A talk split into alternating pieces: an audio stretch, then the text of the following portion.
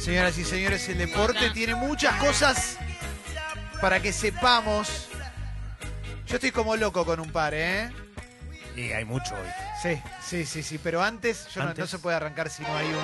Ah, bueno. ¿Quién fue el raro bicho? ¿Quién fue el raro bicho?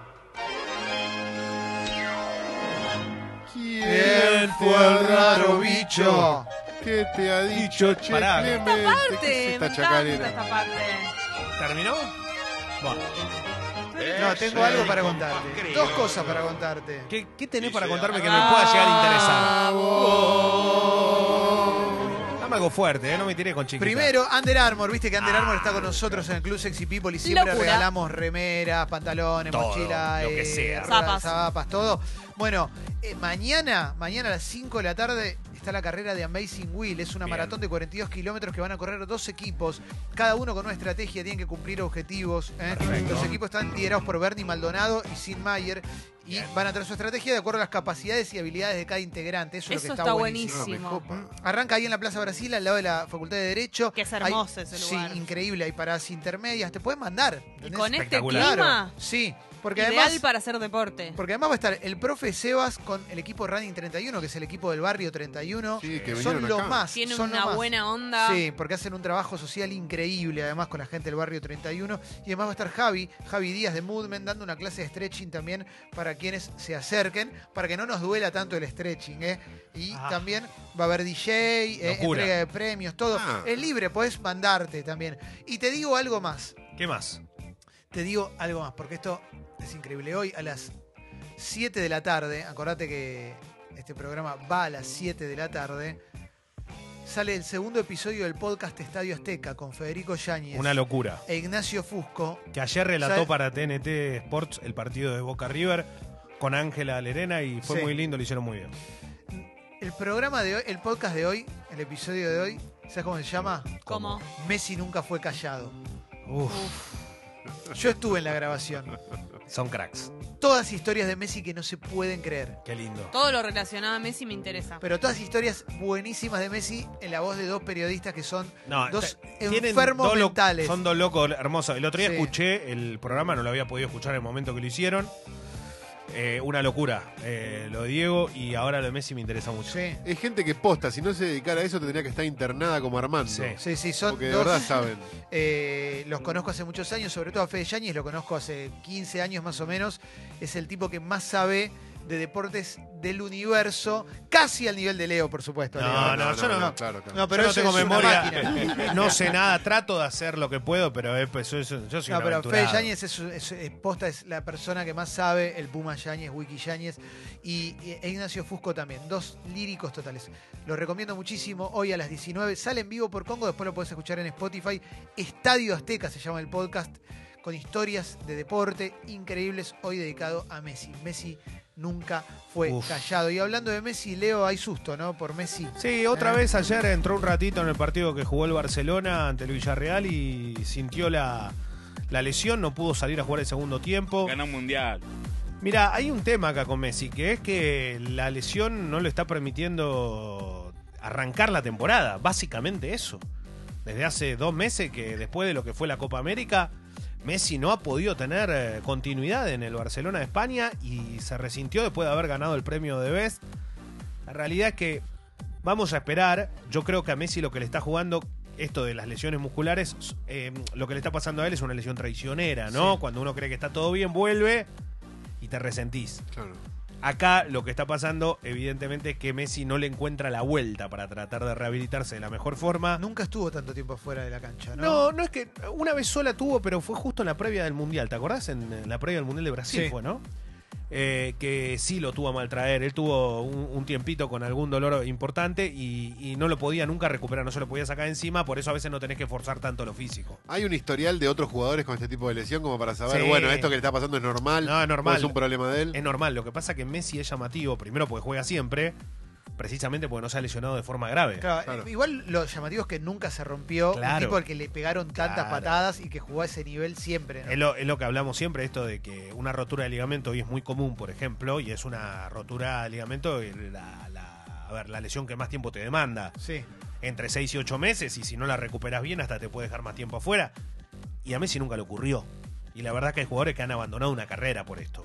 Eh, y no, Argentina tiene casos. Sí, el turco Asad, ¿no? No, Uh, el ¿fue- turco fue ¿Por eso puede el, ser? el turco tenía problemas en la rodilla. Eh. Fernando Redondo se lesionó muchas veces y era un jugador extraordinario. Ronaldo se lesionó muchas veces en la Claudio rodilla. Cabrera creo que también tuvo. un Bueno, él no pudo continuar exactamente. Eh, hay, hay jugadores que, que les ha pasado esto factura y que terminaron, la- lamentablemente para ellos, dilapidando prácticamente su carrera. Bien.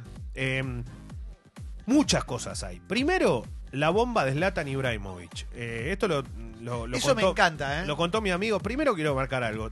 Eh, a- a- más allá de ser mi amigo, es uno de los mejores periodistas que yo conozco, y hablo de Leo Paradiso. Eh, Leo tiene información y es cierta, porque yo la pude chequear con él. ¿Qué ocurre? La historia es así, la voy a contar tal cual. Zlatan Ibrahimovic tiene una oferta multimega millonaria para irse antes de que termine la temporada a la, de la Major League Soccer, donde juegan el equipo de Guillermo Barros Esqueloto y Cristian Pavón, para irse a jugar a Qatar. Recordemos que Qatar es el que organiza el próximo mundial. Se imagina que quiere tener a todas las figuras. ¿Por qué? Porque es parte de su previa. Recordemos Imaginen que la plata que hay, ¿no? tiene 38 probablemente, ¿no? Claro, 37, pero está 38. impecable. Está impecable. Es increíble, sí. El Latan agarró a su representante, que es el mismo de Mario Balotelli, que tiene varios eh, jugadores. Y le dijo, no, ni loco. Le dijo, no, pero mira la plata esta es imposible. No, no, eh, quiero ir a jugar a Boca. ¿Cómo querés ir a jugar? Sí, sí, quiero seguir en competencia, quiero tener un desafío y me gusta Boca. Primero, no, que no saque nadie una conjetura de no, pero no, no. Pensemos en algo. Sabe que fue de Rossi, Sí. Guillermo es el técnico, tiene un compañero que a él le gusta mucho que juegue con él, que es Pavón. Cuando vos empezás a recorrer un montón de cosas, te das cuenta que es un tipo que nunca se manifestó, que esto lo dijo puertas adentro, que la información circula porque hay alguien en común, y que Boca no quiere saber nada. ¿Por qué? Porque quiere que pase el superclásico. Se viene la definición Igual de si sí o no, por ejemplo, presidente Boca, ¿no? Nada es imposible ahora. eh, Estamos en la era de las jodas que quedan, porque lo de Diego era una joda y terminó siendo técnico. Tal cual. eh, y lo de De Rossi parecía también un chiste y está en boca. Tal cual. Y está en boca. Y con un detalle. No está jugando y acaba de ocurrir que el técnico Mancini de la selección italiana lo, lo preconvocó para el partido de Euro de la clasificación a la Eurocopa contra Grecia en octubre. Espectacular. O sea, pe- pensemos lo que significa de Rossi, porque muchas veces uno dice, "Y no juega Bueno, acá, está recorriendo sí, Argentina. no, no, un para grosso. Italia es un referente. Estamos hablando de Italia, ¿eh? cuatro Copas del Mundo. A lo que voy es que lo de Zlatan se puede dar, no se sabe. Lo van a frenar seguramente. Pero que el tipo tenga algo así y que, y que venga de. Ah, estamos hablando de un jugador de. Ya cada vez más, eh, más extraordinario, ¿no? El Latan no fue más que. A ver, no, no fue más que Messi y Ronaldo porque. ¿Te imaginas Porque justo nació la misma a época, al ¿no? horno a, a que lo entreviste? Me vuelvo loco. No. Sí, aparte, Sue- y bueno, Suecia, Eh, de ahí, eh, Boca viene la bandera de Suecia, supuestamente. ¿no? Exacto. Me imagino que Boca no necesita esto, no ni en pedo. Pero pregunto, eh, que venga Slatan a Boca, ¿le funciona como al Diego a gimnasia? Sí. ¿Sabes lo que va a hacer? O sea, empiezan- venden más camisetas. Sí, Camisetas a nivel global se van a Claro, hacer, claro, claro. tema. El Latan tiene algo, él juega en la Major League Soccer. Pero cuando vos ves algo de Estados Unidos, estés en la parte del mundo que estés, son los goles de Latan. Claro. A lo que voy es que trasciende cualquier eh, país futbolero. Capaz no hay tanto interés por la Major League Soccer en algunos lugares, pero sí por él. Con De Rossi no pasaba eso. Es que son distintos. Zlatan es una máquina de hacer goles. Zlatan Zla- es un ídolo global. Claro, De Rossi es un metedor, uno de esos guerreros que vos tenés para jugar al fútbol, que es un gran jugador de fútbol. Zlatan es un genio, un tipo que tiene el ego más grande de la historia de la humanidad. No, eso es tremendo. Eh. Tremendo. Porque circuló un video en las últimas horas donde patea una especie de corner atrás y la mete y le dice al que lo está filmando, lo grabaste, lo grabaste, y el que estaba filmando Juan Pablo Cafo, un pibe que jugó en Ferro, que jugó en el Betis de España, un muy buen en Arsenal de Sarandí en todos lados, y, le- y Juan Pablo le dice, sí, sí, te filmé. Y le- él estaba preocupado porque lo haya filmado. Y Cafa después le pasó el video. Ese Eh, los goles de Latan son increíbles. Una cosa, vuelve a Messi un segundito. No sabía que nunca había ganado el premio al mejor gol que da el FIFA Best. Nunca ganó el premio al mejor gol del año. Me, me enteré ayer, lo leí. Nunca. Pero te puedes a pensar. No, no, sí, pensar que le hizo al Athletic de Bilbao hace unos años, el que pasó todo el equipo. Y el de este año que estaba nominado, el contra el Betis, era el mejor gol. No lo ganó. No, Nunca. lo, Increíble. lo que pasa para, lo que pasa que este premio en particular, como se da hace poco, puede haber sido lógico. El del. Atleti sí lo eligieron el mejor en su momento. Y el que hizo al Getafe, recordemos el que Sí, hace al Getafe, que es maradoniano, es una cosa hermosa. Leo, fútbol femenino. Fútbol femenino. Arrancó la liga semiprofesional de fútbol donde empiezan a, obviamente, a verse algunas cosas que hasta acá no habían sucedido, que es una liga que está en plena AFA, que tiene partidos en los estadios principales, que tiene jugadoras obviamente que son profesionales y que empieza a tener recorrido con la gente también. Lo primero que se vio, que es lógico, es el superclásico, se jugó ayer, podía haberse jugado el fin de semana y en otro horario, bueno, se jugó ayer. Ayer a la tarde y fue de Boca a River, ganó Boca 5 a 0. Una ex jugadora de River metió tres goles, Fanny Rodríguez se llevó la pelota. Y la realidad es que Boca fue muy superior a River, jugó mucho mejor, tiene un equipo que es mejor. ¿Ya hay figuras así marcadas? Eh, lo que pasa que habría que empezar a, re- a conocer bien quiénes son la de cada equipo. Eh, ayer, por ejemplo, la chica de San Lorenzo, Maca Sánchez, metió dos goles y, y la verdad que mucha gente, ella fue, lo festejó y la verdad que estaba muy contenta porque mucha gente como que la agredía, eh, no por su lucha, porque es la que dio la- Sí, una de las claro. pioneras en esto, sino porque muchas veces la agredían por diciendo vos haces todo esto pero no jugás bien. Y bueno, ayer metió dos goles, le cerró, el- perdón que diga, ¿no? Le cerró el culo a varios. Eh, y, la, y, y la realidad que eh, San ver, Lorenzo jugó en la cancha de Lanús. de Sí. Sí, recordemos que Maca Sánchez tiene un botón antipánico debido a todas las amenazas de muerte que le hicieron eh, los hinchas de Guay Urquiza, creo que había sido. Ella Sí. jugaba en la UAI. Bueno, eh, le hicieron amenazas de muerte, un toque heavy, ¿se acuerdan por redes sociales? Eh, Ya, le mandaban sabía. fotos de armas, eh, te vamos a Ah, cagar a tiro. Partir de eso, ella tiene un botón antipánico. Es, tipo, y Bueno. metió dos goles ayer, capa. pero digo, el mensaje este de que en el fútbol profesional eh, se vayan encontrando figuras está muy bueno. Obviamente que para todas lo mejor va a venir de- con el transcurso del tiempo. Los partidos se siguen disputando, la liga también. Y algo que llamamos y siempre decimos, tiene que tener el acompañamiento de la gente. Ayer había 4.000 personas en una cancha obviamente enorme y todo. Era mucha cantidad de público Para porque era un día de semana, claro. exacto pero tiene que acompañar en todos los estadios. Yo lo he visto, por ejemplo, con mis propios ojos, cancha de gimnasia de Grima La Plata, un estadio que estaba realmente eh, colmado en gran parte, que había mucha gente, pero ahí te das cuenta que el sentido de pertenencia es mucho más amplio que en otros clubes. No le quiero caer a nadie, pero el hincha de gimnasia, como muchos clubes del fútbol argentino, acompañan al club en todos los deportes. Claro. Y no ocurre en Boca y en River. Que me disculpen, eh, los hinchas de Boca y de River. Pero Boca tiene un equipazo en la Liga Nacional de Básquet cuando va a jugar. Y en el Estadio Conde no entra más de 2.000, 3.000 personas y no está lleno nunca. A lo que voy es que lo que hay que hacer es generar eso de, de acompañar, de seguir y de estar en todas las disciplinas. Y esta no deja de ser una disciplina que también necesita el apoyo de la gente. Y mm, no me quiero quedar ahí solo, hay un montón de cosas para hablar.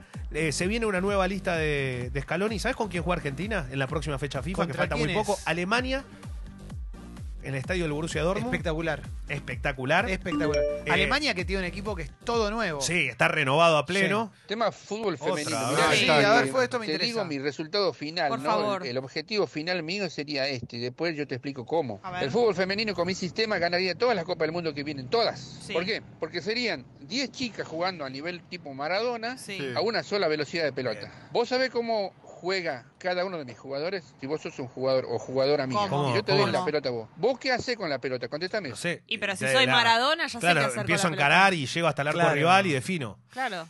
10 como Maradona es un montón. No, ya para hasta ese punto no te puedo de- dar información Ah. porque el sistema soy yo el dueño del el sistema. soy yo. el sistema. soy yo el Y me dueño. gustaría hacerlo a mí, o sea, Ah, que bien. Sí, sé que te pensás que sos. Abrazo, amigo. Se quiere quedar con el negocio, está muy bien. Claro. Eh, Ningún va- pelo de tonto tiene. arranca las Ninguno. semifinales de la Sudamericana, con esto quiero cerrar. Se viene primero el partido que van a jugar en eh, Ecuador Independiente del Valle contra Corinthians. Y también lo que va a ser mañana, la presentación de Colón de visitante en el Mineirao ante Atlético. Va una multitud acompañando al Zabalero. Si Colón obtiene un empate o una victoria o pierde por eh, un gol, eh, muy posiblemente hasta pueda llegar a pasar si es que convierte. ¿Qué significa esto? Que el Zabalero puede meterse por primera vez en su historia en una final continental. Así que bienvenido sea. Y otra cosa, más allá de que hay ligas europeas, gran noticia para los teros. ¿Quiénes son los teros? Los jugadores o el equipo de rugby de Uruguay que jugaron en el Mundial, hicieron su debut y le ganaron nada más ni nada menos que a Fiji. 30-27, muy temprano horario de la Argentina y de Uruguay, la victoria más importante de la historia de este equipo, pura sangre, puro corazón, que siempre estuvo, obviamente, acompañado de su grande, gente y de el, todo. rugby, el rugby de Uruguay crece. Exacto, pero eh, lo, más, lo más lindo de todo es que estos chicos lo buscaron mucho tiempo. Esto Habían logrado dos victorias en mundiales, si no me equivoco, una ante ¿qué- qué España fue lo cuál y otra fue- ante qué fue lo Georgia. que cambió? ¿Qué fue Una lo- arenga, algo fuerte. Uruguay, vamos con todo, Uruguay. ¡Vamos con todo, Uruguay! ¡Vamos al Los Verás! uruguayos los quiero.